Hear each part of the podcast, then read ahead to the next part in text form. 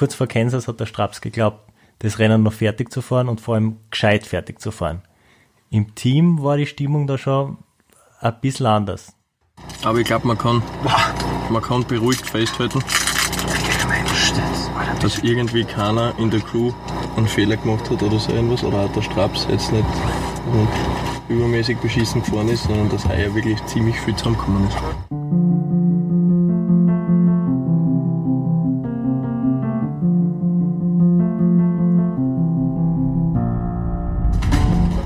Die Ernährung nicht hin, dann hat er auf einmal einen Heatschlag, dann kommt noch das in der Höhe dazu. Außerdem ist er nie die ersten drei, die ersten zwei, drei Tage nie munter geworden, nach keinem Powernap, nach keiner Schlafpause.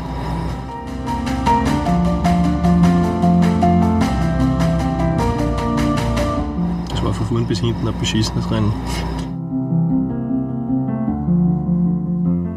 Wir versuchen dir zu sagen, was du zu wissen hast, im Hinblick auf, kannst du noch Radl fahren oder kannst du nicht Radl fahren. Zu dem Zeitpunkt, du hast noch Radl fahren können. Mehr war für die zu dem Zeitpunkt nicht zu wissen. Es ist, glaube ich, wirklich ein Riesenunterschied, weil in meinem Kopf ist natürlich auch so, es leichten einmal die Alarmglocken, ich spiele selber, ich bin nicht ich selber, ich bin nicht gesund. Nur habe ich dann schon wieder eine kurze Euphoriephase gehabt. Wir haben Kansas erreicht, wir haben die Berge hinter uns lassen. Ich bin vorübergehend wieder schneller gefahren und da war in meinem Kopf irgendwie der Zustand so, dass ich gesagt habe, okay, tatsächlich, wir haben das mit der letzten Energie noch irgendwie geschafft und jetzt wird es besser werden.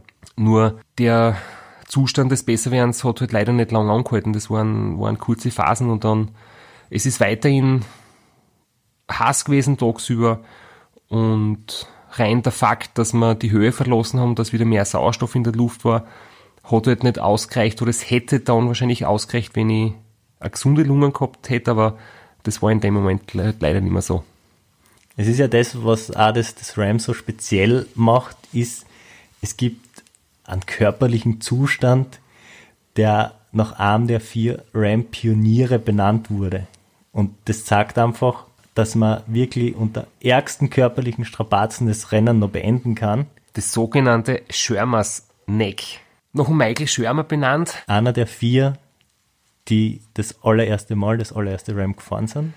Ja, genau, und der hat halt ein, ein Problem entwickelt, das nach ihm benannt worden ist, und zwar ist das das, wenn die Nackenmuskulatur ermüdet und auslässt und dann irgendwann der Moment kommt, wo es wie bei einem ganz kleinen Baby das noch nicht die Kraft hat, den Kopf aufrecht zu halten, halt dazu führt, dass der Kopf nach unten hängt. Und Radlfahrer, denen das Schicksal erleidet, die haben halt wirklich Probleme, weil erstens ist es gefährlich, man hat kein Sichtfeld mehr, weil man kann nur mehr nach unten schauen und den Kopf nicht mehr heben, um nach vorn zu schauen.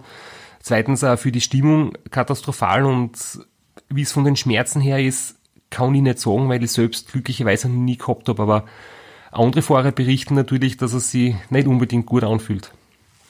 Ja, und das ist was, wo wir in der letzten Folge drüber gesprochen haben, das ist durchaus noch managebar. Entweder man ist super vorbereitet und hat, so wie du, einen, eine orthopädisch angefertigte Halskrause, mit der man dann hoffentlich, wir haben es zum Glück noch nie braucht, noch fahren kann.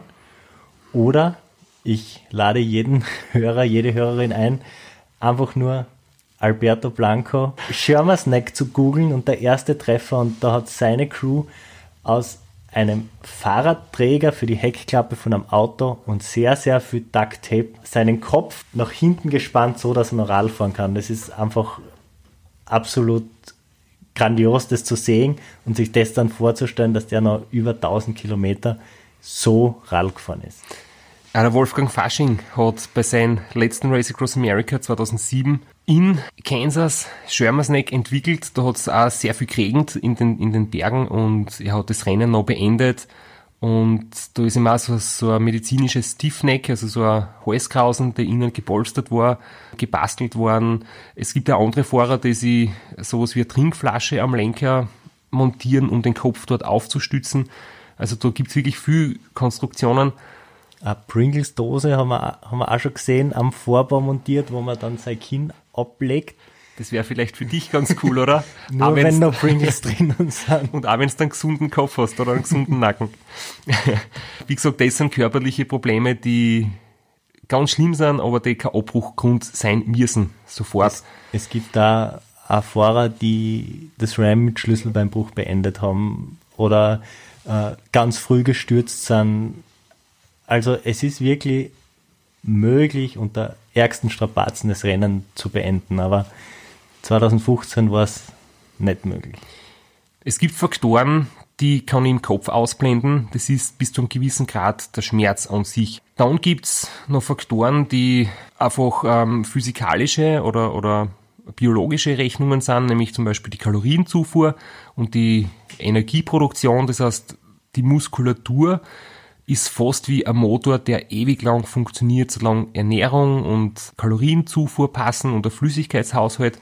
Also Muskelermüdung ist eigentlich nie ein Abbruchgrund. Der Motor rennt, solange er Treibstoff kriegt. Ein guter alter Dieselmotor. Äh, Deine ja. Muskeln. Dieselmotor trifft's gut, nicht, nicht ganz so äh, leistungsbereit, hochtourig, aber untertourig läuft er ewig lang. Nur gibt's dann eben einfach Dinge, wo man, wo man nicht weiterfahren kann oder wo sie zumindest dann einfach die, die körperlichen Grenzen so verschieben, dass man es bald erreicht wird und dass man sie dann halten muss. Und es ist schwer, das zu akzeptieren, wenn man mit dem Mindset an so Rennen geht. Es wird schwer, es wird schmerzhaft, es wird schlimm. Aber ich fahre das zu Ende. Aber irgendwann zu akzeptieren, jetzt bin ich an einer körperlichen Grenze, die ich nicht überstreiten kann und wo man keine mentale Stärke der Welt drüber hinweg hüpft. Als Fahrer will man natürlich auch nicht aufgeben, wenn man weiß, wie viel man investiert hat an Finanzen, an Herzblut, wie viel Herzblut das ganze Betreuerteam investiert. Das sind elf Leute, die sich Urlaub nehmen, die mit mir unterwegs sind, wo jeder sein Bestes gibt und ich will da nicht vorzeitig das Handtuch schmeißen, aber mir hat da nicht schon immer öfter die Erinnerung eingeholt, Race Across America 2009. Wir sind in Kansas am Havel Point in einem Krankenhaus gelegen. Ich habe damals ein Lungenödem gehabt, das in den Rocky Mountains irgendwann angefangen hat. Und irgendwie habe ich dann schon gemerkt, ja, die Symptome und mein körperlicher Zustand und das schlecht Luft kriegen und das viele Ausspucken und das Husten, dass ich einfach mich sehr ähnlich fühle wie damals und Gespräche dann, Nachfrage beim Arnold beim Dr. Schulz, das war damals unser Teamarzt, der natürlich da in so einem Setting oder in so einer Situation eine ganz eine wichtige Rolle hat. Ähm, Gespräche mit ihm haben mich dann schon, er muss mir natürlich zu einem gewissen Grad erklären, er kann mir nicht sagen, ich bin gesund, er kann mir auch nicht das Ganze sagen, was los ist, aber ich habe dann natürlich selber auch für mich abgewogen, wie lang kann ich und will ich jetzt weiterfahren, weil ich merke einfach schon, dass ich nicht mehr ich selber bin.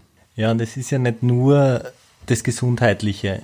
Also es ist auch das Gesundheitliche, aber du hast das kurz angesprochen, es hängt ja so viel dran. Das, das Finanzielle, auch ein bisschen stolz. Ich gehe als dreifacher Sieger da an den Start, will jetzt den Hattrick, drei Siege in Folge schaffen. Das spielt ja auch mit ein, das, das, das macht ja auch was. Und wir haben es noch nicht angesprochen, aber doch in der vorigen Episode der Einspieler vom Start da könnte man durchaus ein bisschen Überheblichkeit raushören wollen, wenn man dir nicht so wohlgesonnen ist. Das ist richtig und das ist halt immer so ein schmaler Grad. Ich habe sehr oft dazu geneigt und tue es eigentlich immer noch, dass ich etwas tief stapel und dass ich sage, okay, das Wichtigste ist immer gesund ankommen und so ein Rennen zu gewinnen ist schön, aber nicht das Wichtigste. Da ist mir dann oft gesagt worden, hey, ähm, sei ein bisschen selbstbewusster und sprich deine Ziele aus. Und wenn man dann seine Ziele ausspricht, kann das einmal als Überheblichkeit vielleicht empfunden werden oder als zu große Selbstsicherheit. Im Endeffekt ähm, war es einfach so, für mich war zwar klar, gesund bleiben und durchkommen ist immer die Voraussetzung für überhaupt alles, sonst braucht man gar nicht über Platzierungen reden. Und daher ist das alles Wichtigste, aber ich glaube, in meinem untersten, in meinem innersten Unterbewusstsein habe ich gesund durchkommen irgendwie vorausgesetzt. Und ich habe mich wirklich damit beschäftigt, wie schnell werden wir sein, kann ich noch was optimieren. Ich habe, damit wir das auch nochmal verdeutlichen, ich habe das Rennen bis dorthin 2011, 13 und 14 gewonnen, war 13 und 14 der erste und bisher einzige, der es unter 8 Tagen geschafft hat und hätte jetzt sogar mit einem vierten Sieg die Chance gehabt auf drei in Serie. Also das sind jetzt schon mehr so statistische Feinheiten, aber das war wirklich für mich ein großer Motivationsfaktor. Und ich weiß halt schon, dreimal in Serie zu gewinnen, die Chance hast du vielleicht einmal im Leben, weil du musst zwar ziemlich gute Ergebnisse haben, dass du beim dritten Mal theoretisch das erreichen kannst und ich habe halt gedacht, die Chance hast du genau einmal und sicher nie mehr. Das waren einfach alles Gründe und klar überlegen tut man dann sowieso auch nicht in so einem Rennen, weil du denkst einfach an den Moment und du weißt, da fährt jemand vor dir, du bist auf Platz 2, Platz 3 kommt auch schon und dann bist du halt wieder in dem Wettkampfmodus drinnen und die Strategie, Tempo rausnehmen, ganz locker nur dahin fahren, um ja nicht mich zu überanstrengen, jetzt wo ich angeschlagen bin, hat halt nicht wirklich funktioniert, weil ich irgendwie doch wieder vielleicht schneller gefahren bin, als gut war. Aber du hast was Wichtiges angesprochen, was mir 2015 als Rookie als erstes Mal dabei auch so ein bisschen passiert ist, dass davon ausgehen, gesund ins Ziel komme ich sowieso. Äh, das hat irgendwie so, das war in der ganzen Crew so drinnen, das, das war irgendwie vorausgesetzt und umso ärger war der Schlag.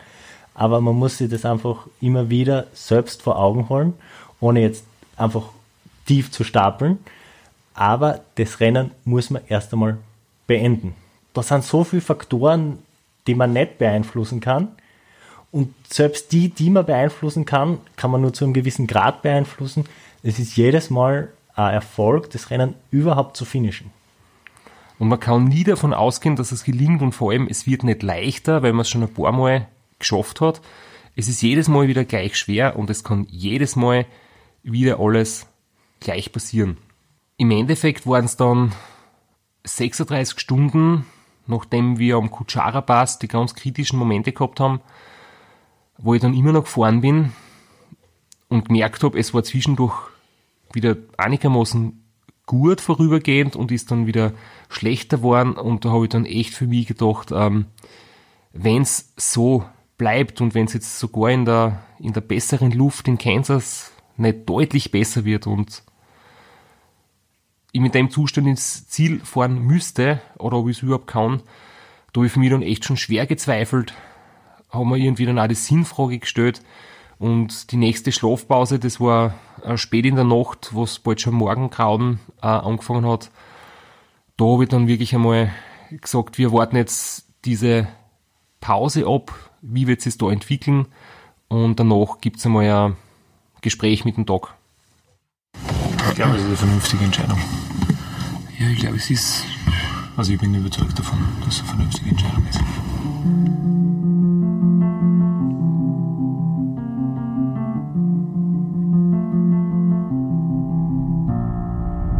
Weil dein Leben, der Gesundheit ist, ist einfach wichtiger. Langfristig gesehen, ja. Und ich muss jetzt so plötzlich äh, da jetzt nicht jemandem beweisen, dass ich mit aller Gewalt fertig fahren kann. Weil das habe ich ein paar Mal gemacht und wir haben jetzt auch, nachdem es auftreten ist, versucht weiter zu kämpfen, weiter zu fahren.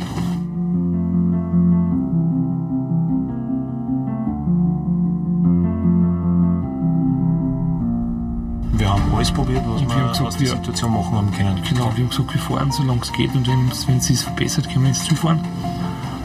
Aber jetzt ist halt der Punkt, wo ich glaube, dass es einfach keinen Sinn macht. Mit Biegen und Brechen ins Ziel zu. Sind wir ins Ziel, ja, zu bringen.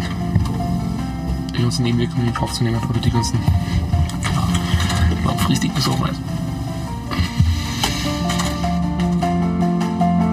Ja, man hört ja an der Aufnahme, das ist noch 36 Stunden auf niedrigem Meeresniveau und du schnaufst nur immer wie auf 3000 Meter. Die ganzen Untersuchungen haben sich leider da nicht gebessert. Also es wird in jeder Schlafpause ein Blutbild gemacht, es werden, sie, es werden ein paar Werte angeschaut, es wird Sauerstoffsättigung gemessen, die Lunge wird immer abgehurcht. Und ja, es war klar, dass die Möglichkeit vielleicht bestünde, unter diesen Einschränkungen oder mit diesen Einschränkungen weiterzufahren. Das heißt aber, ich werde absolut nicht mehr vernünftig fahren können, sondern einfach nur mit ganz langsamen und ganz minimaler Belastung weiterfahren. Es kommen dann noch Berge am Schluss, die Appalachen. Und die Aussicht seine Gesundheit aufs Spiel zu setzen, vielleicht seine Lungen für die Zukunft zu schädigen oder zu schwächen oder sein Lungenvolumen in Zukunft verringert zu haben, für ein Platz 7 oder Platz 10 und vielleicht muss man dann zwei Tage später sowieso aufgeben. Da wäre einfach gewusst, hey, es gibt schon Prioritäten im Leben, Gesundheit oder so ein Rennen fertig zu fahren, wo es auch keine Aussicht mehr gibt auf eine gute Platzierung. Ja, und die Sinnfrage haben wir da nicht diskutiert und ich finde es immer schlimm, wenn, wenn andere Fahrer ein Rennen beenden und vielleicht frühzeitig das Handtuch werfen. Das würde ich auf keinen Fall machen. Aber es ist auch schlimm, wenn man komplett sinnlos sich ähm, kaputt macht. Und gehört. Aber man hört schon, es war schon eine, eine gemeinsame Entscheidung. Also es ist jetzt nicht vom Doktor beschlossen worden und du hast das einfach hingenommen, sondern es war ganz klar eine, eine gemeinsame Entscheidung, mit der du auch jetzt fünf Jahre später noch leben kannst und das vertreten kannst. Du hast nie das Gefühl, du bist zu irgendwas gezwungen. Das war absolut eine gemeinsame Entscheidung. Im Vergleich dazu war es bei meiner ersten Aufgabe 2009, wo ja die Vorgeschichte wirklich ähnlich war mit den ganzen Symptomen und, und der Lungenproblematik. Ganz kurz zur Erklärung, 2009 war dein Rookie Ram, dein erstes Ram, das du ebenfalls mit einer Lungenembolie beendet hast.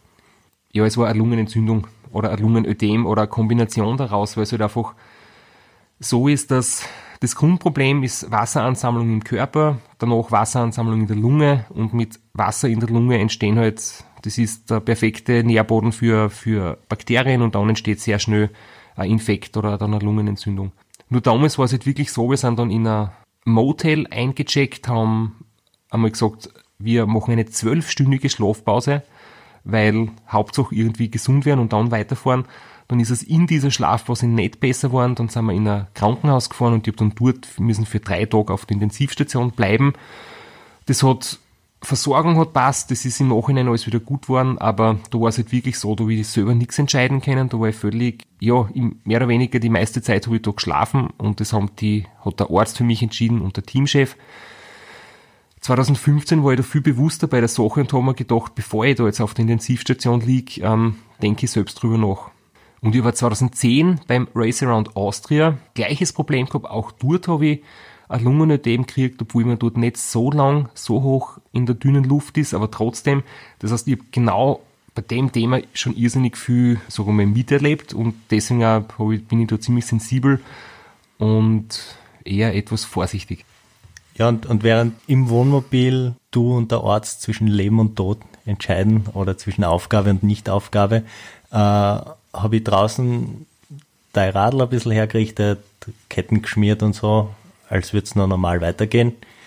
Und bin dann eine kleine Testrunde auf deinem Radl gefahren, was man eigentlich nicht darf, aber nachdem es schon ein bisschen so ausgeschaut hat, als würde es eh vorbei sein, und vor und vor 100 Meter aus und über so einer kleinen Kuppen, dort stehen plötzlich zwei Officials und das waren die, die Schlederer Brüder.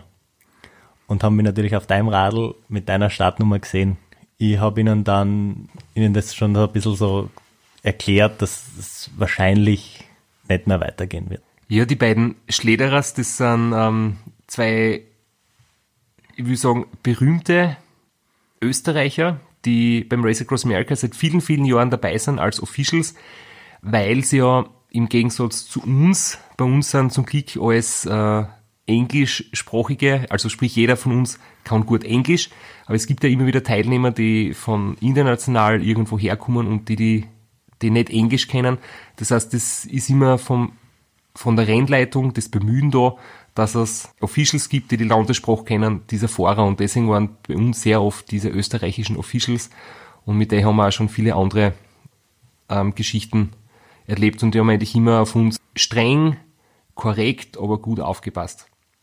Die können manchmal die Fahrer oder auch die Crew gut motivieren und haben mir dann gesagt, es ist sicher noch nicht aus und es ist zum Weiterfahren und sie geben mir jetzt nur eine Verwarnung, weil ich mit dem Radl vom Athleten unterwegs bin und ich soll schauen, dass ich zurückkomme zu meiner Crew und das Radl bereit ist, weil es geht sicher noch weiter. Und die haben auch 2013 Reto Schoch auf Platz 2 liegend dazu überredet und motiviert, das Ram noch fertig zu fahren. Ich habe natürlich von dem nichts mitgekriegt, was ihr da draußen treibt oder was du mit den Officials treibst und dass wir eigentlich schon eine Verwarnung gekriegt haben, aber ich war da in Gedanken halt irgendwie ganz woanders. Ich habe mit dem Arnold, mit unserem Doc besprochen, mit dem Teamchef, mit dem Kogi und mit dem Kri, unserem Physiotherapeuten. Das waren in dem Fall die für mich wichtigen, weil sie die mit meiner körperlichen Situation am besten befassen können und unser Teamchef, der Kogi, einfach mich persönlich gut kennt und dann für die letztendliche Entscheidung verantwortlich ist. Wir haben uns dann halt dort beraten und ich habe dann eigentlich gewusst, okay, ähm, die einzig vernünftige Entscheidung ist, aus dem Rennen auszusteigen, weil auch ein Argument war, in Zukunft möchte ich wieder zum Race Across America kommen. Ich habe vielleicht die Möglichkeit, zwei Monate später am Race Around Austria teilzunehmen, aber sicher nicht, wenn ich da jetzt weiter vor, weil dann ist das Jahr definitiv gelaufen. Und mit diesen Überlegungen war man dann einfach klar, es ist vernünftiger und besser, die Entscheidung so zu treffen. Und ich habe dann schon irgendwie mir überlegt, okay, jetzt wird dann das Allerschwierigste kommen, nämlich zum Beispiel dir. Du warst jetzt in die letzten ähm, Überlegungen ja nicht so eingebunden, hast noch nicht gewusst, was jetzt wirklich passiert. Und alle anderen, die sich für mich eingesetzt haben die letzten Tage und die jetzt sicher alle enttäuscht sein werden, einfach die Entscheidung zu verkünden und mich hinzustellen und meinen Betreuern klarzumachen, dass das Rennen, für das wir jetzt alle so gekämpft haben die letzten Tage, wirklich vorbei ist. Abgesehen von den sportlichen und vor allem auch gesundheitlichen Überlegungen, darf man wahr den finanziellen Aspekt, den so eine Aufgabe mit sich bringt, nicht völlig außer Acht lassen. Das spielt sicher auch eine Rolle, weil es sind jetzt nicht nur elf Leute, die zehn Urlaubstage verbrauchen, das heißt insgesamt 110 Urlaubstage, sondern du hast auch Sponsoren, die irgendwie bedient werden wollen und die in dich investiert haben. Das sind natürlich große Faktoren, die aber in dem Moment einfach keine Rolle spielen dürfen, weil wenn es ums Thema Gesundheit geht und kann ich das Rennen fortsetzen oder nicht, darf ich nicht ans Geld denken. Wobei ich natürlich schon weiß, dass da viel Geld eigentlich investiert worden ist und irgendwie auch im Spiel steht. Das Budget, was ich da brauche, sind circa 50.000 Euro, wo sie einfach durch Flüge zusammensetzt, durch die Autos, die wir mieten, durch die Unterkünfte, die Verpflegung, die Spezialnahrung für mich, die Ausrüstung, die Klimaanlage fürs Wohnmobil.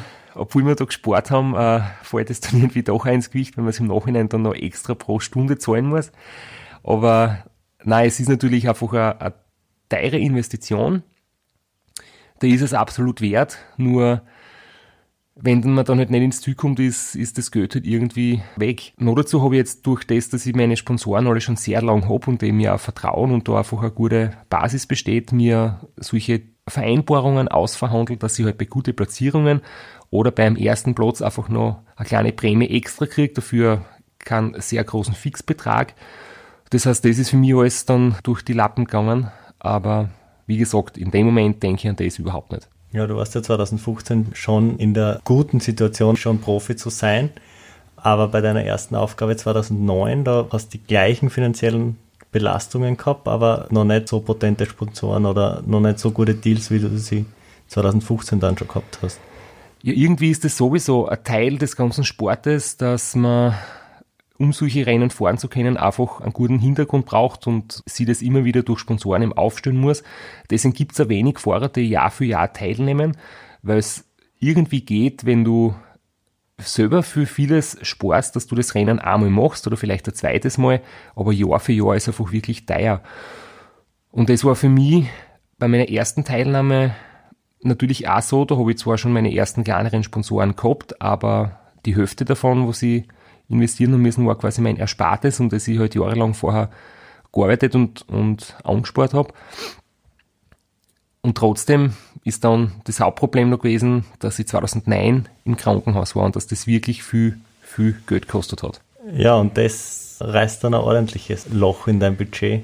Wir waren dann, ohne uns gescheit da schon zu kennen, kurze Zeit sogar Arbeitskollegen bei Veloblitz.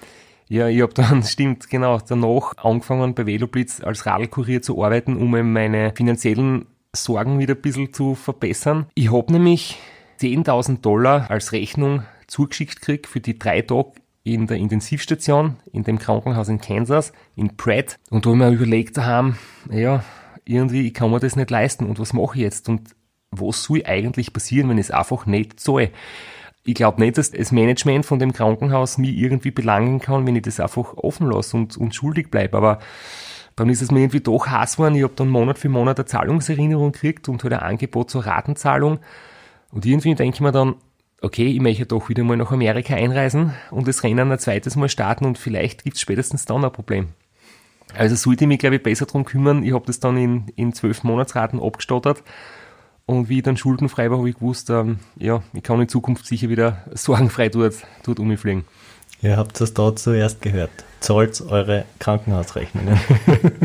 Aber glücklicherweise habe ich es dann in den nächsten Jahren einfach geschafft, dass ich gute Sponsoren habe, dass die mit meinen ähm, Dingen, die ich mache, zufrieden sind, dass die sich gut präsentiert fühlen, dass ich einfach mit ihren Sachen, ihre Produkte, mit ihren Radeln, mit, ihr, mit den Radtrikots und so weiter einfach zufrieden bin. Und jetzt habe ich mir wirklich den, das so aufgebaut, dass ich vom Sport leben kann. auch wenn vom Sponsorengeld nicht viel überbleibt, sondern eher durch die Vorträge, die es dann im Nachhinein gibt, habe ich jetzt einfach die Situation geschafft, dass ich eigentlich Jahr für Jahr teilnehmen kann. Aber was ich mich frage, als, als Hobbysportler, wenn das wirklich dein Traum ist, du möchtest einmal in deinem Leben das, das Rennen nur finishen, kann man da ein bisschen drehen und kann man da das ein bisschen drucken, den Preis, oder ist das, das einfach, was es braucht, um das Rennen gescheit zu fahren? Das ist sicher nur ein Richtwert, wenn man es quasi mit richtig guten guter Ausrüstung und großer Crew fährt. Man könnte auch statt drei Betreuerautos, wie wir sie haben, nur mit zwei fahren, dann braucht man drei Personen weniger oder vier Personen. Man braucht nicht unbedingt ein Medienteam dabei, dann hat man im Nachhinein keine guten Fotos und keine Aufnahmen, die man im Podcast einspielen kann. Aber rein fürs Rennen kommt man sicher mit einem halben Budget aus und ich glaube mit 25.000 Euro kann man, also wenn du dann mit der hohen Tausender oder mit der Tausender Startnummer äh, teilnehmen wirst, kommst wahrscheinlich mit einem halben Budget aus, vorausgesetzt bis dorthin wird nicht alles ähm, durch die Inflation ein bisschen teurer. Das ist immer noch viel Geld für mich, aber ich werde auch Patreon machen, damit die Leute mich unterstützen können, wenn die das wirklich sehen wollen. Aber zu den Sponsoren möchte ich auch nochmal sagen, ich habe mir damals natürlich 2015 beim Rennen, wie es dann eben schon um, um die Aufgabe gegangen ist, natürlich kurz überlegt, ähm, könnte das ein Problem sein und ich habe aber im Nachhinein dann die Erfahrung gemacht, dass das für alle absolut okay war, dass das vollkommen logisch ist, dass es nicht immer gut laufen kann, dass man da niemand böse ist und dass ich mir in dem Moment, wo ich an das gedacht habe, total zu Unrecht Sorgen gemacht habe. Zeigt aber einfach nur, wie viel da dranhängt. Also, dass auch so eine wichtige gesundheitliche Entscheidung auch von vielen anderen Faktoren abhängt. Das sieht man einfach, wie ganzheitlich das Rennen einfach gedacht werden muss. Hin und wieder sagen dann Leute mir, du hast im Prinzip einfach, du bist Profi oder hast du das professionell so aufgebaut, du kannst vom Radlfahren leben und es ist total lässig, weil du brauchst ja außer dem Trainieren um nichts kümmern. Nur ist es halt in so einer Situation so, wenn dann du dann einen Misserfolg hast, machst du natürlich, du hängst so viel dran, du ist im Prinzip dein restliches Jahr, vielleicht dein, deine berufliche Zukunft, wenn du Vorträge und Seminare machst, da hängt irgendwie dran. Und wenn du das aber als Hobbyfahrer machst, einen normalen Beruf hast, dein Leben unabhängig ist von deinem Erfolg bei so einem Radrennen, dann ist nach einer Aufgabe, geht dein Leben eigentlich ganz normal weiter. Du hast halt in deinem Hobbybereich etwas nicht geschafft. Das ist jetzt aber nicht weiter schlimm, außer vielleicht für dich persönlich, für dein Ego, aber dein weiteres Leben wird sich dadurch nicht ändern. Wenn jetzt irgendwie alles dran hängt, so wie das bei mir jetzt dann ist, fällt sowas halt viel mehr ins Gewicht und wenn es einmal nicht gut läuft, ist es halt dafür umso bitterer. Du meinst also, deine Kunden würden nicht so viel zahlen für einen Vortrag von jemandem, der das RAM bis zur Hälfte gefahren ist? Es kommt darauf an, wenn das immer wieder passiert, wird es sich sicher auswirken. Wenn es äh, ein Rückschlag ist und man hoffentlich daraus lernt, dann ist es, glaube ich, umso menschlicher, dass man nicht immer alles schaffen kann, sondern dass man einfach auch verletzlich ist und dass jeder Mensch einmal starke und schwache Phasen hat. Und das alles war mitbedacht dann in dem Moment, wo du dann auf dem Parkplatz vor dem Hundezwinger uns allen deine Entscheidung verkündet hast. Ist jetzt sehr für mich, dass ich das so sagen muss, weil ich einfach merke, jeder wird gerne weiterfahren, jeder ist einfach da, damit wir das gemeinsam ins Ziel bringen. Aber im Endeffekt muss ich dann zu mir selber sagen können, in ein paar Jahren, äh, ob das einen Sinn gehabt hat oder nicht.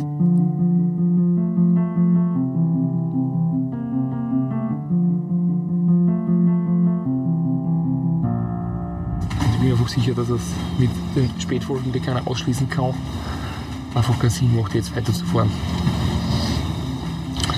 Ja, und sagen ist echt schwer. Also jetzt nur irgendwie weiter zu wursteln, wäre vielleicht, dann merkt man, dass jeder dabei sein wird und jeder wird mich unterstützen. Aber ich muss es trotzdem sagen, danke für die Unterstützung bis jetzt und, und ab jetzt weiter. Äh. Muss man auch sagen, eine schwere, mutige, aber im Endeffekt richtige Entscheidung. Das weiß man immer oft erst nachher, aber ich stehe nach wie vor dazu, solange wie es geht, gekämpft, bevor es gesundheitlich bedenklich wird, aufgeben und zwei Monate später, aber das ist eine andere Geschichte, haben wir sogar beim Race Around Austria nicht nur den Hashtag Yavui erfunden, sondern sogar ganz ein gutes Rennen abgeliefert. Aber wie das Ram 2015 dann noch ausgegangen ist, wer das Rennen gewonnen hat und wie es uns dann noch weitergegangen ist und vor allem, was wir für die Jahre danach gelernt haben, was wir die Jahre danach noch gemacht haben, das ist der Stoff für die nächste Episode.